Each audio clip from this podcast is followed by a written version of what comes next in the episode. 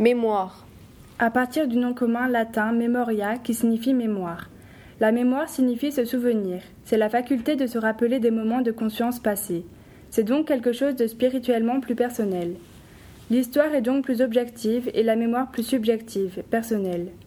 La mémoire est l'ensemble des souvenirs vécus, construits ou transmis par la famille, l'école, des individus et des groupes d'un événement historique. Les, mémoires sont donc des représentations qui se construisent, évoluent et éventuellement entrent en concurrence. Ces mémoires se différencient de l'histoire par le statut de la preuve. Toutefois, les historiens peinent parfois à s'extraire du poids des mémoires, voire sont parfois instrumentalisés. L'histoire tend à l'objectivité mais ne peut l'atteindre totalement. Des travaux de cinéastes et d'historiens, ainsi que des procès permettent de porter un nouveau regard sur la Seconde Guerre mondiale. Le mythe résistentialiste est critiqué et la Shoah est reconnue.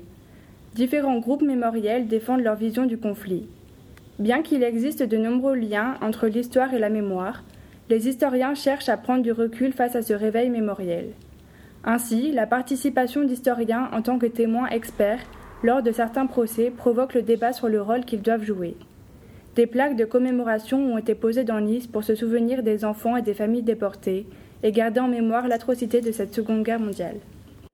Génocide vient du grec génos, genre, espèce, race, et du suffixe sidé, venant du latin caedere, tuer, massacrer.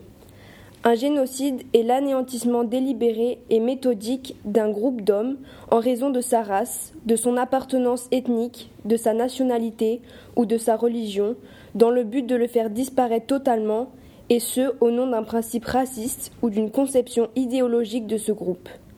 Le terme génocide a été créé en 1944 par le juriste Raphaël Lemkin pour désigner l'extermination systématique des juifs par les nazis. Contrairement aux guerres idéologiques où les victimes sont vues comme des vecteurs supposés de leurs idées, le génocide a pour fondement la discrimination d'une population considérée comme indésirable, ainsi que le fait de lier l'appartenance à cette population à la naissance. La Convention pour la prévention et la, la répression du crime de génocide, adoptée le 9 décembre 1948 par l'Assemblée générale des Nations unies, affirme, dans l'article 2 dans la présente convention, le génocide s'entend de l'un quelconque des actes ci-après commis dans l'intention de détruire, ou tout en partie, un groupe national, ethnique, racial ou religieux comme tel. Meurtre de membres du groupe. Atteinte grave à l'intégrité physique ou mentale de membres du groupe. Soumission intentionnelle du groupe à des conditions d'existence devant entraîner sa destruction physique totale ou partielle mesures visant à entraver les naissances au sein du groupe, transfert forcé d'enfants du groupe à un autre groupe. Si la liste des génocides reconnus par les historiens, les États ou les tribunaux internationaux est longue, seuls trois d'entre eux ont été reconnus au plan juridique par des instances internationales dépendant de l'ONU. Le génocide arménien commis par l'Empire ottoman en 1915 et 1916, le génocide des Juifs et des Tziganes commis par les nazis, le génocide des Tutsis au Rwanda, commis par les milices extrémistes Hutu en 1994.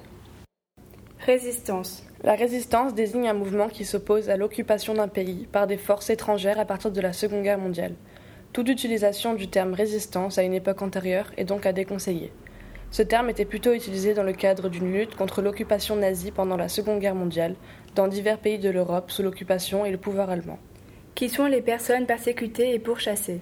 Les personnes pourchassées dans les années 1940 étaient les juifs persécutés après l'instauration du nazisme, les résistants s'opposant à un gouvernement hitlérien, aux camps de concentration, etc., et les prisonniers en fuite ayant réussi à s'enfuir, recherchés par les polices paramilitaires, Gestapo, milices françaises.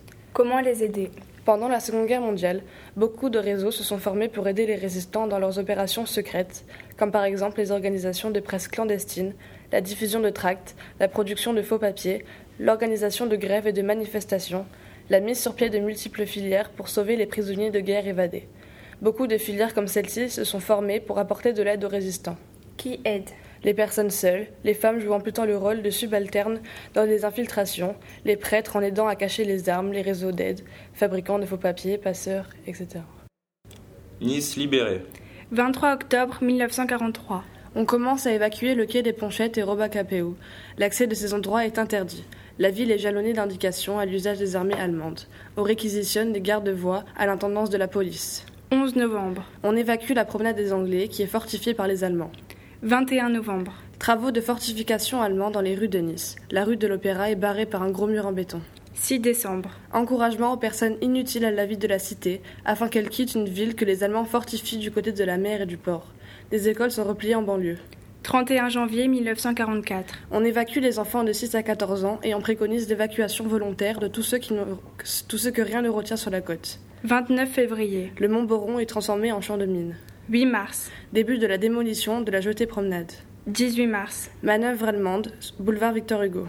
25 mars. Les Allemands, place des mines, avenue Malo-Sénat et boulevard Carabassel. 10 mai. On mure toutes les fenêtres des maisons donnant sur le port de Nice sans toutefois les évacuer. 26 mai. L'alerte retentit trop tard. Une fumée noire enveloppe le quartier Saint-Roch-Riquier. 27 juin. Un navire allemand est coulé dans le port. 4 juillet. Des troupes fascistes sont revenues à Nice. 14 juillet. On observe des dispositifs anti-chars sur beaucoup d'artères. Le port est un véritable camp retranché. 16 août. Pas de journaux. Couvre-feu de 20h à 7h. 25 août. Canonnade terrible au mont, Bo- au mont Alban et au mont Vinaigrier.